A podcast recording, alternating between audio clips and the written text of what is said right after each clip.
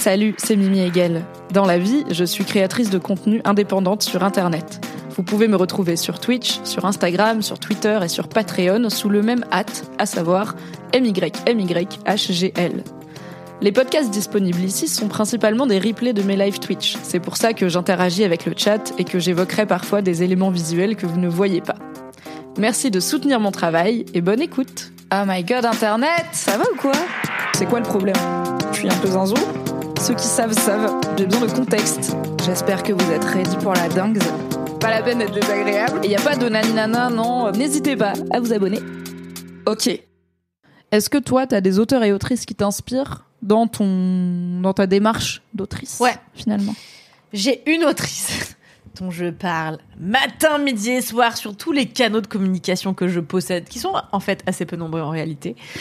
Euh, mon autrice préférée. Donc moi, j'ai commencé à me mettre à la littérature par des autrices, par des femmes. Euh, donc c'était, enfin, j'ai- j'ai j'ai été adolescente, donc ça a commencé par Jane Austen. Spoiler. Euh, ah, et les moi j'ai pas eu la Jane Austen énergie. Mais moi, J'ai ça a raté été ça. insupportable pendant tellement d'années. Et en fait, j'ai commencé par aller voir Orgueil et Préjugés au cinéma. J'avais 12 ans. Euh, Donc, l'adaptation. Celui avec Keira Knightley Exactement. et Matthew McFadden. Exactement, qui est dans Tom dans Succession. Succession. Exactement. Et en fait, euh, je me rappelle de ce jour-là où j'ai été voir ce film, où c'est la mère de mon amie Elise qui nous a traîné au cinéma. À l'époque, on y allait tous les dimanches avec ma copine Elise. Euh, dont on, avait le temps de garde l'anonymat, c'est Ouais, la même Élise. là, Enfin, en ce moment, je suis. ça- Ok. Ça, dépend des moments. Euh, donc, euh, la mère d'Élise, qui s'appelle Caroline, nous a emmenés euh, au cinéma voir ça. On était là, trop pas envie d'aller voir ça. Ça a l'air vraiment boring as fuck. Et en fait, Hein, les trucs en costume, trop chiant, il y a vraiment, même pas d'explosion, euh, ni mini-short. hein. ni hélicoptère. euh, Il y a même pas Lindsay Lohan, donc euh, pff, Non, flemme quoi. On est arrivé, on a regardé Orgueil et Préjugés, on est ressorti, on était là. On a besoin de rentrer à pied en fait euh, de des Champs Élysées à Levallois-Perret parce que je crois qu'il faut qu'on discute en fait. Ça ne va pas, ça a remis en perspective Faut toute qu'on notre digère, existence. L'amour est réel, vous le saviez ou pas que l'amour existe? Ça fera ça plus tard avec Jacques Audiard, euh, Enfer. Mais en tout cas, ça a Moi été ça ma l'a fait première avec Sweet November avec Keanu Reeves, alors si tu veux, au moins toi c'est Audiard, tu vois. J'adore Sweet November en vrai. merci moi aussi. Et euh, je te suis pas sur d'autres trucs, mais sur ça oui. The Fountain par exemple. Mais bon, ça, sera- ça fera Ouais, peut-être ouais, l'objet ouais. d'un autre live. Ouais, ouais, ça, Et, les euh, Sharp Objects, on a des problèmes après. euh. Ah, stop it! Euh, et donc, euh, ouais, j'ai été voir ce film et je me suis dit, waouh, je connaissais pas Jane J'avais 12 ans et donc j'ai eu envie de me procurer tous ses ouvrages. Je me suis procuré l'intégrale de Jane Austen qu'après mes amis m'ont offert en plusieurs éditions. Euh, magnifique, toujours avec des couvertures en liberty. et C'était absolument splendide.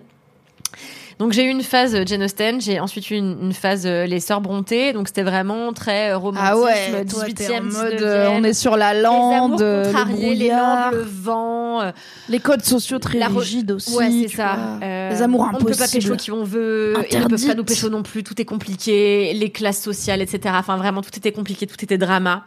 Euh, j'ai adoré ça. Et puis, euh, plus les années ont passé, plus je me suis euh, débarrassée un petit peu de ces envies romanesques et romantiques euh, pour me concentrer sur des choses un peu plus crues. Je pense que c'est un peu ce que j'ai esquissé chez Mademoiselle, où au fil des témoignages que j'écrivais sur ma vie sexuelle, mes expériences, etc., j'ai découvert une plume qui était un peu plus naturaliste et un peu plus, euh, euh, je vais pas dire violente, mais en tout cas un peu plus crue. Mhm. Et c'est ce que c'est le juste milieu que j'essaie de trouver dans mon rom- dans mon premier roman, Les Jours Mauves, et dans euh, le deuxième roman que j'écris qui s'appelle Greta von Stuck. Et euh, et où j'essaye de vraiment conserver Les euh, meilleurs titres. C'est que j'essaie de, de, de, de, de- de- voilà j'ai des vérités quand même un peu littéraires et à la fois j'essaie de conserver ce qui fait ma plume un truc un peu un peu direct un peu euh, un peu cru et, euh, et donc je me suis dirigée vers d'autres autrices qui sont ma fucking passion notamment une c'est là que je voulais en venir. Mon autrice préférée je vous la conseille à tous et toutes qui nous regardez. S'appelle Emmanuel Bayamaktam. J'en ai parlé un milliard de fois dans Je vous tous mets les le lien dans podcasts le que je fais. Euh, Emmanuel Bayamaktam, c'est une écrivaine et euh, professeure de lettres euh, française, originaire de Marseille, qui a écrit, je crois, 18 romans, si je ne m'abuse, la plupart sous son nom, euh, sous son véritable nom, Emmanuel Bayamaktam, et quelques-uns, au moins 4 ou 5, sous son, sous son pseudo Rebecca Ligeri, qui lui permet d'écrire des choses encore plus trash que ce qu'elle écrit euh, sous son vrai nom. Prendre un pseudo pour raconter des choses encore plus trash. Quelle drôle Bah, d'idée qui- qu'Aline personne ne fait ça sur mademoiselle.com. Et Emmanuel Bayamaktam, moi je suis rentrée dedans, euh, enfin je suis rentrée dans sa littérature il y a quelques années par la lecture d'un livre qui s'appelle Arcadie, dont j'ai déjà parlé dans Laisse-moi kiffer avec toi Mimi. C'est moi qui le tiens. Euh, c'est l'ai toujours pas lu. Tu as toujours pas lu. Ah, c'est. Ah, mais non, mais je suis la pire personne. Euh, mais c'est moi qui l'ai, tu vois. C'est toi qui C'était l'as, pas un vol, c'est moi qui l'ai. qui est l'histoire d'une jeune femme qui a 14 ans et euh, qui grandit dans une secte avec ses parents. Et en fait, elle va tomber amoureuse du gourou de la secte et euh, il va se passer plein de péripéties. En fin de compte, ça parle de de de de, de, de ré- de réfugiés politiques. Enfin, c'est vraiment ça, part d'un truc qui n'est rien et qui est un peu grotesque et amusant et ça va toujours dans des débats sociaux et politiques extrêmement fouillés, extrêmement profonds. Euh, et donc j'ai commencé par Arcadie et après j'ai lu tous ces livres, toutes ces pièces de théâtre, tous ces romans euh, édités sous un pseudo, notamment Les Garçons de l'été que je recommande à quiconque euh, n'a pas les n'a pas froid aux yeux. Euh, les Garçons de l'été pour rapidement pitcher, c'est Un petit l'histoire. peu sexo-sexo. Euh, C'est pas tant que c'est sexo sexo, c'est que c'est hardcore en termes de, c'est, c'est- ça frôle l'horreur. Moi, on en a Ah, pas parlé, ok. mais moi c'est mon, c'est, c'est, c'est mon genre, pré- c'est mon genre favori. Oui. Et les garçons de l'été, c'est l'histoire de deux gars méga beaux gosses, méga musclés, tout blonds, un peu euh, les surfeurs de Biarritz qu'on déteste. Et en fait, l'histoire est racontée Mais de tous les points de vue. pécho quand même, On va hein. un peu pécho quand même. L'histoire est racontée de plusieurs points de vue, des garçons, des garçons de l'été, de leur mère, de leur sœur, etc. Et donc ces garçons vont avoir envie de partir à la Réunion pour faire du surf. Et en fait, euh, il y en a un dont on apprendra plus tard que c'est un agresseur sexuel et c'est lui qui se fait arracher les jambes par un requin euh, dans l'océan. Karma En the fait, bitch. Karma is a bitch. Et en fait, quand il va être euh, secouru, il va complètement vriller parce que le fait d'avoir perdu ce qui lui permettait de euh, plaire, euh, bah, de se plaire à lui, de plaire aussi aux meufs et d'être un gars un petit peu que tout le monde Viril, quoi. et viril, et ben ces attributs-là lui sont supprimés et du coup il va se il va se grimer en clown et commencer à harceler euh, les gens de sa famille. Bon, c'est Terrifiant. incroyablement zinzin. Imagine, t'as ton frère qui était déjà un creep. Il est là, il a plus de jambes, il s'habille en clown et il te harcèle chez toi. Mais c'est Conjuring, euh, cette merde. Wesh. extraordinaire. Euh, à quand les nouvelles de Cheyenne? Alors, je ne sais pas qui est cette personne, en fait. Euh, Euh, si c'est un pseudo d'une personne je- sur Mademoiselle, je ne sais pas qui c'est. C'est le mauvaise chaîne Twitch. Mais peut-être que c'est une personne qui a quitté Mademoiselle et qui, pour donc, qui pourra donc plus écrire sous ce pseudo. Mais qui avait pourtant, on peut le dire, beaucoup de talent et qui nous a régalé d'histoires plus croustillantes les pas. unes que les autres. Mais en tout cas, ouais. Et, euh, et donc, les garçons de l'été. Et donc, euh, moi, Emmanuel Bayamaktam fait partie de cette génération d'autrices qui me passionne en cela que elle euh, affranchit complètement les. Enfin, elle fait tomber les limites entre les genres. C'est à la fois de la littérature hyper, hyper verbeuse, ça, ça parle beaucoup, c'est c'est vraiment très riche. Moi, je- à chaque fois que je lis un bouquin d'Emmanuel Bayamaktam, j'ai un dictionnaire, alors numérique, à côté de moi.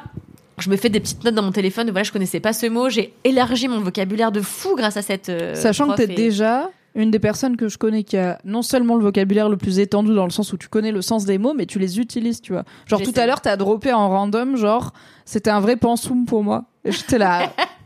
Tu vois, t'as pas dit c'était chiant ou c'était vraiment une épreuve. T'as dit c'était un pensum. J'étais là, Kalindi, vraiment mon plaisir. Et je pense qu'il y a une bonne, il y a, ça arrive régulièrement que tu prononces un mot, enfin que tu dises un mot où je suis là, je l'ai toujours lu et je l'ai jamais entendu. Tu vois, genre personne n'utilise ce mot sauf Kalindi. Donc quel Bah, plaisir. j'adore en fait parce que ça a toujours été une construction aussi de ma personnalité d'utiliser des mots que les autres de mon âge n'utilisaient pas parce que c'était ma seule manière de me différencier euh, des gens au collège et au lycée que, avec qui j'arrivais pas à être amie en fait. Oui.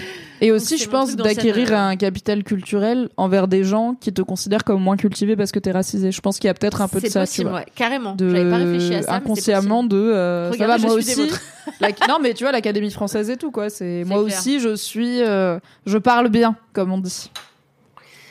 Exactement, j'avais jamais pensé à ça, mais ça en fait, ça fait sans doute partie de ce décorum que j'essaye de constituer. Donc vraiment. Encore un mot latin. Écoutez, c'est beau. C'est beau.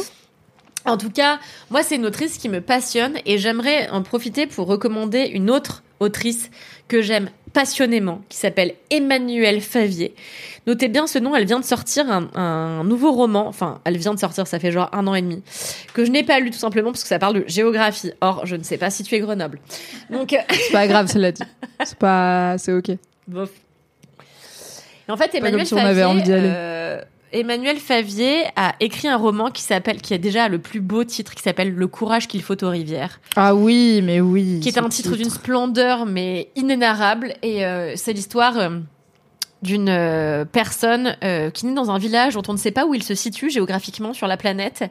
Comme Et en Grenoble. fait, euh, pardon? Comme Grenoble. Comme Grenoble. On sait pas où ce village se situe sur la planète. Exactement.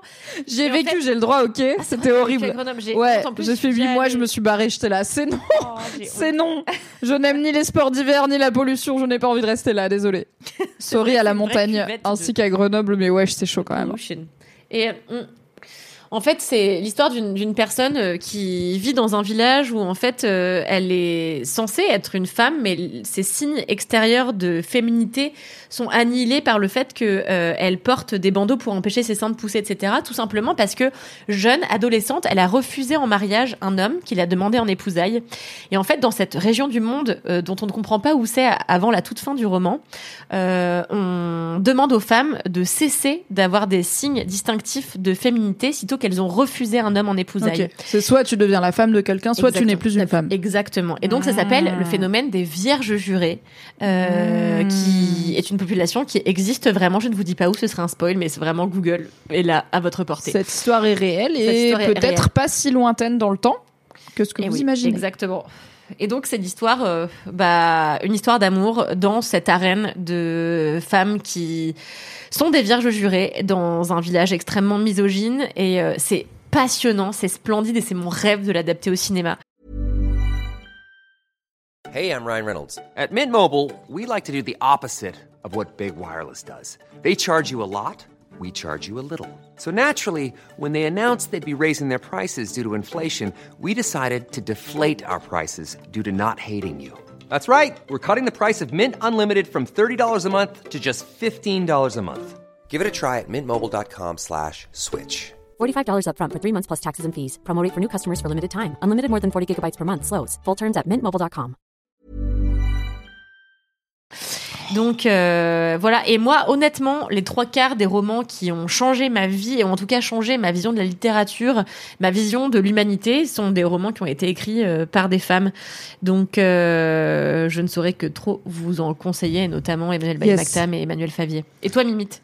Bah écoute, ça tombe très bien parce que moi j'ai j'ai j'ai- je suis culturellement un peu misogyne euh, malgré moi dans le sens où euh, mes réalisateurs préférés sont des hommes, mes auteurs préférés sont des hommes, mes acteurs préférés sont pour partie des hommes et je suis plutôt dans une démarche active depuis plusieurs années notamment depuis ma découverte active du féminisme, Mademoiselle, etc., dans un, une envie de rattraper ce retard qui tient évidemment pas au talent des femmes, mais plus au fait que euh, bah, l'histoire a été l'histoire est écrite par les vainqueurs, comme on dit. L'histoire, notamment culturelle, euh, est trustée par les hommes et pendant très longtemps, les œuvres des femmes étaient soit interdites, soit c'était impossible pour les femmes de créer, soit elles étaient euh, beaucoup moins reconnues. Euh, et en même temps, quand j'y pense, je me dis j'ai lu énormément de femmes dans ma jeunesse, euh, où j'ai été bercée par des œuvres écrites, par des femmes. Et c'est plus quand je suis passée à de la littérature adulte que on m'a, que le monde m'a proposé. Les, en gros, je suis pas très littérature de niche. Clairement, dans les domaines que j'aime bien, je lis les gros auteurs. Genre, j'aime bien euh, Stephen King, j'aime bien George R. R. Martin. Ça va, c'est pas trop niche.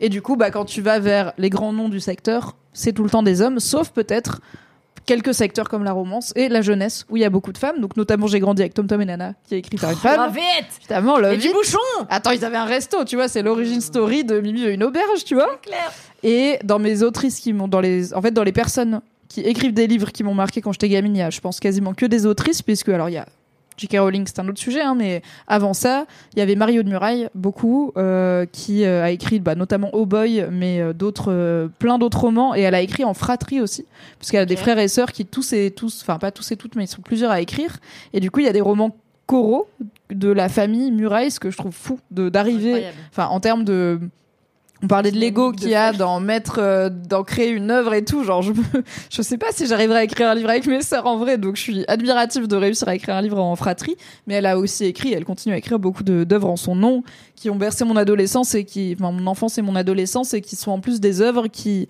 je trouve ont le bon truc de quand t'es gamin ça t'ouvre à des problématiques que tu connais pas du tout sans t'infantiliser tu vois ça te montre juste une genre bah Oh Boy qui est je pense euh, un de ses romans phares. C'est l'histoire de trois gamins je crois qui sont orphelins, mais ça se passe à notre époque, hein, donc euh, années 90, qui sont du coup bah, leur tuteur légal, ça devient un genre de, je sais pas, de cousin un peu grand et tout, euh, qui les recueille, mais qui a un peu rien, tu vois, c'est un, c'est un vingtenaire qui est là, où là, je sais pas comment m'occuper de trois gamins orphelins. Le plus grand des gamins, il doit avoir 10 ans, il a une leucémie, donc euh, top. Et euh, le mec qui s'en, donc le tuteur qui s'en occupe, qui s'appelle Bart, il est homosexuel. Et les gamines, elles ont, il y a les deux, c'est des petites sœurs, elles ont aussi leur bail. Et tu vois, moi j'avais 9 ans et je découvrais à la fois euh, une maladie grave et chronique qui est la leucémie, un personnage homosexuel qui était évidemment pas du tout montré comme pervers ou déviant et qui était montré comme un personnage hyper positif. Enfin voilà, ça t'ouvre à plein de trucs du monde sans être là en mode voici des types de gens qui existent dans le monde et il faut tous les aimer.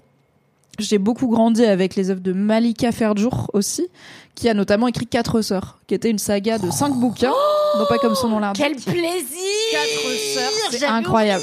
oublié En vrai, c'est Oh toujours là là. banger. C'est c'est l'œuvre que j'aimerais écrire un jour. Franchement, j'aimerais. Je sais qu'il y a une adaptation BD. Je comprends pas comment il n'y a pas encore une série Netflix ou un truc, tu vois, là-dessus. J'avoue, je, je devrais écrire trois sœurs. Quatre sœurs, c'est l'histoire de cinq sœurs euh, qui euh, habitent, qui sont aussi orphelines. Il y a un truc, mais qui en tout cas perdent leurs parents. Mais pour le coup, euh, elles ont la plus grande, elle doit avoir la vingtaine, et la plus petite, elle a peut-être 7-8 ans.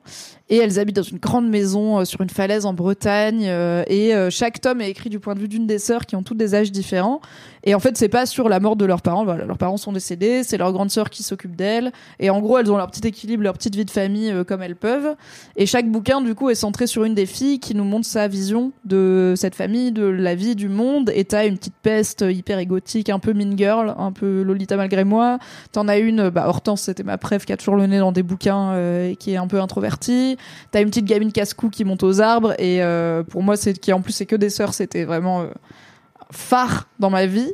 Et après, en grandissant, bah, il y avait des auteurs plus masculins. Donc, quand je me suis mise à la fantasy notamment et l'horreur avec Stephen King et George. R. Martin, qui en vrai, euh, certes, c'est des hommes, mais ont quand même des. Je pense que leur rapport à l'écriture à l'heure actuelle m'inspire maintenant que je réfléchis un petit peu à qu'est-ce que ça veut dire écrire et comment on peut le faire consciemment en fait au lieu de juste écrire parce qu'on écrit. Et bah ce qu'on disait il y a des techniques il y a des façons de voir la- l'acte d'écrire. Mais même dans je pense que ce que j'aime dans les histoires c'est vraiment l'humain. Et euh, c'est pas par exemple genre j'aime bien les films de Nolan mais je trouve qu'il est très mauvais pour écrire des humains. Et que C'est ce qui pêche. Et que c'est ce qui fait que c'est vraiment le truc qui me manque pour que ça soit pour moi des chefs-d'œuvre, tu vois. C'est qu'il est très fort en scénario et en créer des mondes et des systèmes, mais en termes d'écrire des gens, ça marche pas trop. Et moi, je pense que j'aime bien quand ça écrit, quand les gens sont bien écrits. Et George R. R. Martin avec toute cette galerie de personnages, notamment évidemment dans Game of Thrones. Stephen King qui écrit beaucoup de persos qu'on retrouve au fur et à mesure, mais aussi qui est fort pour écrire des petites villes et des petites communautés où du coup t'as des dynamiques sociales hyper marquées et tout, ça j'aime bien. Le main, en permanence. Ouais, le Maine, toujours des petites villes dans le Maine. Et euh, un de mes genres préférés, c'est il se passe une dinguerie dans une petite ville et tout le monde devient fou, tu vois. C'est genre que ce soit Stephen King ou pas, je suis là. Genre Twin Peaks, c'est ça aussi. C'est, je suis là. Ok, I'm in. Et après en autrice euh, actuelle, il y a Gillian Flynn qui a écrit euh, Gone Girl notamment, qui euh, je pense m'inspire beaucoup dans le fait que c'est une meuf et que je trouve que ça sent que c'est, enfin évidemment ça sent que c'est une femme dans son écriture. Elle aborde beaucoup de sujets de femmes et je trouve qu'elle écrit des femmes hyper intéressantes parce que c'est des femmes euh, qui ont plein de problèmes, plein de traumas, qui sont marquées par le patriarcat mais pas que. Et en même temps ça excuse pas tout. Tu vois que c'est pas genre ben non mais c'est des victimes du patriarcat donc euh, c'est pas de leur faute. C'est genre elles sont flinguées par plein de choses dont le patriarcat donc on met pas ça sous le tapis mais il y a pas que ça. Et bah Gone Girl c'est un très bon exemple de ça et que ce soit le livre ou le film les deux sont super. Donc voilà, je c'est ça mes inspire et un peu Annie, je me mets un peu à Annie Arnaud en ce moment. Ah ouais, trop bien. Euh, c'est vachement bien. C'est- Vous, vous le saviez, elle a le prix Nobel et tout. euh, c'est pas une euh, voilà, c'est une révélation. Je suis pas dans les découvertes de peu. de- Tu vois, je pense que tu as cité plus d'autrices euh, moins connues que moi qui suis là. Vous connaissez Stephen King, non, et mais. Gillian Flynn? Oui. Et moi, une que je recommanderais quand même, qui est au cœur de tout aujourd'hui, qui est Leila Slimani, qui a une vraie, une littérature qui mais qui me passionne. Euh, et qui a écrit des trucs vraiment hyper euh, couillus, genre vraiment son premier roman, je crois que ça s'appelle dans le jardin de l'ogre ou le jardin de l'ogre où Ah, c'est l'histoire d'une femme euh, nymphomane euh, qui court les cinémas euh, pornographiques de Paris euh, pour faire des des gangbangs et autres rapports sexuels avec plusieurs hommes et qui en fait euh, bah, ment à son mari, ment à ses enfants, en disant ce qu'elle va faire le soir et qui en fait bah, se livre à des pratiques sexuelles dont elle a honte et qui la consume, mais qui à la fois ne peuvent pas l'empêcher de l'exciter, etc. C'est absolument passionnant. C'est des thématiques qu'on lit peu dans la littérature, en tout cas par Alors des que femmes. des bouquins de mecs pervers qui, euh, ou en tout Sont cas qui légion. assument et actent euh, leur perversion, il y en a pas mal. Il y Ah, en a c'est deux, clair. trois. On peut vous en citer deux ou trois qui ont eu des prix euh, très connus. Donc euh, c'est bien d'avoir aussi ce point de vue féminin de. On a aussi nos perversions et nos Exactement. noirceurs, quoi. Bon voilà, c'est tout. Voilà, c'est tout. Et on parle, alors on parlait tout à l'heure d'Amélie Nothomb. J'aime bien Amélie Nothomb aussi. Oui. Pas tout. Et alors j'aimerais dire un truc sur Amélie Nothomb. Euh, je suis vachement agacée. Attention, petit coup de gueule. Euh, pour avoir fait elle et pour après avoir entamé des études littéraires, je trouve que c'est quelqu'un sur la, c'est une meuf sur laquelle on tape vachement. Euh, je pense parce que c'est une meuf qui a du succès et qui en a eu, euh, si ce n'est rapidement, au moins assez rapidement, en tout cas dans sa carrière. Euh, c'est une meuf qui sort quand même quasiment un bouquin par an. Et en fait, je sais qu'elle s'est fait vachement taper dessus par la, la critique et par son lectorat. Parce qu'on disait, oui, non seulement elle sort un bouquin par an, donc c'est forcément que c'est de la merde, alors qu'on dit jamais... Alors non, j'allais dire, on dit jamais ça de- d'auteurs Bah, par exemple, Stephen mais- King est connu pour sortir, pour avoir une productivité incroyable, et il est connu aussi pour avoir des livres meilleurs que d'autres et rater souvent ses fins. Mais j'ai pas entendu grand monde dire il sort un bouquin par an, donc c'est pas bien. Tu vois. Exactement. C'est plus il Là, sort un bouquin par an, donc il y en a qui sont un peu moins bien que les autres. Mais oui, évidemment qu'on est, enfin, évidemment que les gens peuvent pas être constants dans la qualité de ce qu'ils proposent. Et puis on rappelle que l'écriture, comme tout art, est subjective. Donc un Oui. bouquin qui va déplaire à quelqu'un va forcément plaire à quelqu'un d'autre. En tout cas, euh, ouais, voilà. euh, quelqu'un dit euh, Musso et Lévy, c'est un livre par an. Euh, Pour en revenir à Noton, les gens euh, la critiquent énormément, notamment parce que euh, à chaque fois, enfin de- depuis qu'elle a commencé euh, à écrire et qu'elle a commencé à être super successful, elle réduit un petit peu le nombre de pages de ses romans. C'est-à-dire que ça commençait Mm. par être un peu épais, puis de d'année en année, ça a commencé à être un petit peu plus restreint le nombre de pages. Et les gens disaient oui, dis donc, c'est qu'elle a de plus en plus la flemme, elle se repose sur ses acquis. Alors Oui, que ce qu'elle raconte, mais moi je enfin- suis toutes ses masterclass parce qu'elle me passionne. J'aime sa manière d'écrire. Déjà, elle se lève à 4 heures du matin tous les matins, elle boit du champagne et après elle commence à écrire. Je suis là, ok, c'est la vie Oui, qu'on veut. quelqu'un disait dans le chat, euh, Manon disait elle porte des chapeaux bizarres, elle Oui, non. Oui, il y a aussi un côté personnage à Amélie Nothomb. Évidemment. Au-delà du fait qu'elle est très productive, là où je pense que Musso et Lévy ont moins ce côté euh, personnage, ouais. ça a l'air d'être des random gars littéralement. Amélie. Nothomb, c'est les chapeaux, c'est je mange des fruits pourris. Elle a grandi au Japon pendant un moment, donc elle a aussi ce rapport à d'autres cultures. Enfin, c'est une artiste. C'est un peu ça. une Salvador Dali. On rappelle que c'est une grosse euh, de bourgeoise, la littérature. faut remettre les choses Mais un oui, petit bien en, per- en sûr. perspective. C'est une femme issue d'un milieu très privilégié, avec des parents euh, euh, très lettrés, etc. Donc euh, elle est Mais le je suis pas sûre qu'elle prétende le contraire, tu vois. Le- elle, Elle est pas en mode euh, l'école de la rue pour le coup, Amélie Nothomb. Elle est là, oh, ah, je suis Amélie Nothomb. Ce serait un peu bizarre quand elle parle comme ça, avec des grands chapeaux et qu'on boit du champagne à 4 heures du mat. Léa Chedou a essayé néanmoins. Ouais, ah bon. Elle n'a eu personne. Euh, tout ça pour dire que Amélie Nothomb, voilà, on lui a reproché ça et quand on suit un petit peu ses masterclass et l'évolution de son écriture, elle raconte que euh, au fur et à mesure du, des années, elle a appris à faire dans la concision et que pour elle, un bon roman, c'est pas forcément un roman super long, c'est un roman qui contient la substantifique moelle de ce qu'elle veut raconter. Mais c'est euh, vachement plus dur de faire court que de faire long. Pour moi, la, la, enfin, le piège quand t'écris, surtout de la fiction, c'est la verbance parce que tu as tendance à surexpliquer. C'est clair. Tu te dis que c'est pas clair, ou alors tu t'emballes toi-même dans ta plume et t'es là. J'ai bien décrit ce bosquet. Je pense que ça mérite trois pages de plus pour le bosquet. Et après t'es Tolkien. Et des fois ça marche, mais des fois t'es pas Tolkien. C'est dur de faire court mais bien, tu Ah, vois. c'est clair. Je pense que c'est le truc le plus compliqué. Grave. Et là, je peux vous en parler parce que dans l'écriture actuelle de mon roman, j'ai livré 350 pages à peu près et on m'en fait supprimer un tiers. C'est horrible. Mon agent me dit alors ça 100 c'est pages c'est ça c'est non. Ouais, peut-être pas 100 pages mais au moins 60, j'en sais C'est rien. beaucoup quoi. Mais il y a plein de personnages qu'on a éludés, on s'est dit vraiment ça c'est stop, euh, on s'en bat les couilles, c'est redondant. Euh, des gimmicks d'écriture qui revenaient en permanence, qui quand on les supprime font qu'on supprime des pages, des morceaux de texte entiers, euh, ce, qui, ce, qui, ce qui vraiment peut faire mal au cœur. Mais moi j'ai décidé de n'avoir pas d'ego de plume. Alors d'aucuns diront que c'est vraiment du foutage de gueule quand je donne l'impression parfois d'être super susceptible, etc. En l'occurrence, quand des gens qui connaissent leur métier me disent euh, ça c'est de la merde, je suis là, ok, c'est de la merde, on enlève. Je- Oui, mais parce qu'en plus, ils te disent pas c'est de la merde, ils te disent voilà comment améliorer ton truc, voilà comment, voilà comment affiner. Genre, t'as fait 80% du chemin. Mon boulot, c'est de faire les finitions euh, sur la sculpture et parfois ça veut dire enlever un petit tiers. Mais à la fin, t'as euh, le penseur de Rodin et pas ah ouais, c'est une statue d'un mec un peu accoudé, tu vois. Ça va, c'est bien fait. J'adore Euh, tes analogies. Tout ça pour dire que le roman de Kalindi, c'est l'équivalent penseur de Rodin de la littérature.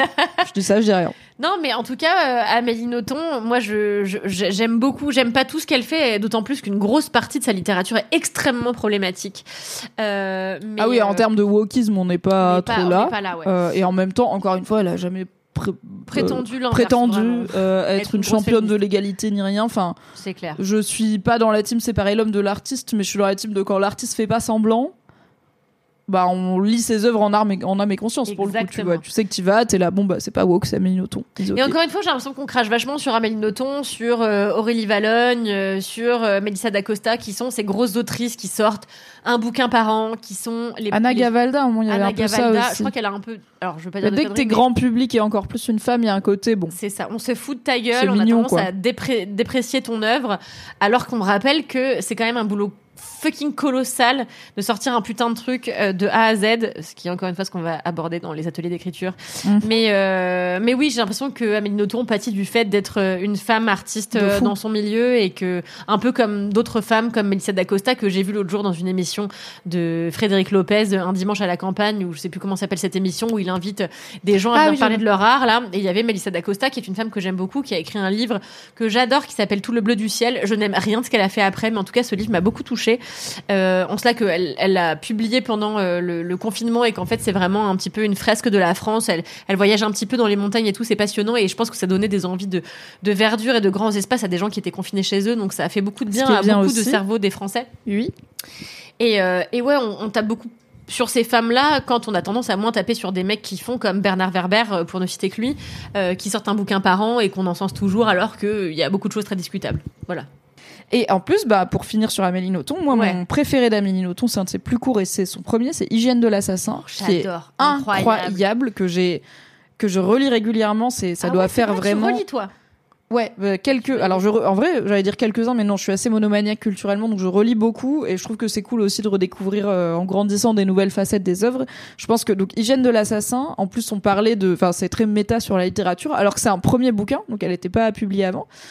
Parce que c'est une c'est une journaliste. En gros, il y a un personnage qui est un, un des plus grands auteurs de son temps, qui est un, pour le coup un vrai personnage. C'est un homme qui vit reclus, qui est obèse, qui est désagréable, qui est hostile et qui a la réputation d'être inatteignable, notamment par les journalistes, et d'être misanthrope, voilà, de détester tout le monde et d'être, de s'être fermé au monde.